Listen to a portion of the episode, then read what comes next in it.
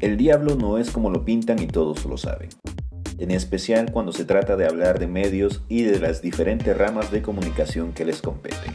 Esto es lo que le explicaba a un cliente hace algunos meses atrás, que contrató los servicios de bitextuales.com para que escribiéramos un libro sobre su vida. El hombre, que por 20 años había intentado en vano llamar la atención de los medios sobre su historia, se preguntaba cuál era la razón por la que medio centenar de televisoras, programas radiales y rotativos decidían ignorarlo pese a contar con decenas de documentos que respaldaban cada una de sus palabras. Al final, Bitextuales decidió ayudarlo. Escribimos su historia y montamos un sitio web con buena parte de los documentos y videos que nuestro cliente venía guardando en su archivo personal, con la esperanza de que algún día un tribunal de derechos humanos le dará la justicia que tanto busca.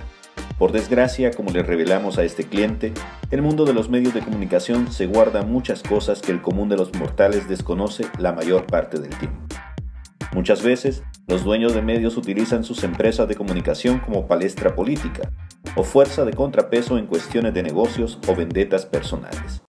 Es por eso que decidí crear este podcast, Secreto a Voces, un medio en el que, durante 5 minutos por cada episodio, me dedicaré a revelar algunas de las verdades ocultas sobre el negocio del mundo multimedia y el proceso de traducción. También te daré consejos sobre cómo sacarle ventajas a las herramientas que el periodismo tiene y que hoy son utilizadas por las empresas más exitosas para vender productos y servicios o atraer a nuevos clientes.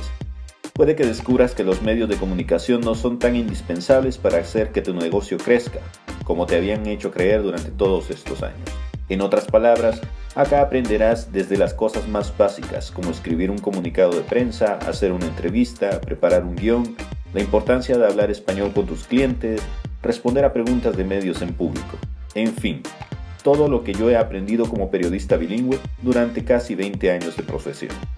Si tienes alguna pregunta relacionada con el mundo editorial, no dudes en dejarme un comentario en este post.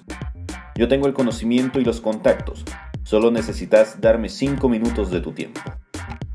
Si quieres conocer más secretos sobre el mundo de los multimedia, suscríbete a mi boletín para recibir material extra gratuito y exclusivo. Solo registra tu correo electrónico y te lo haré llegar de inmediato a tu buzón. Bitextuales, tu puente entre culturas. This is an Audio Dice.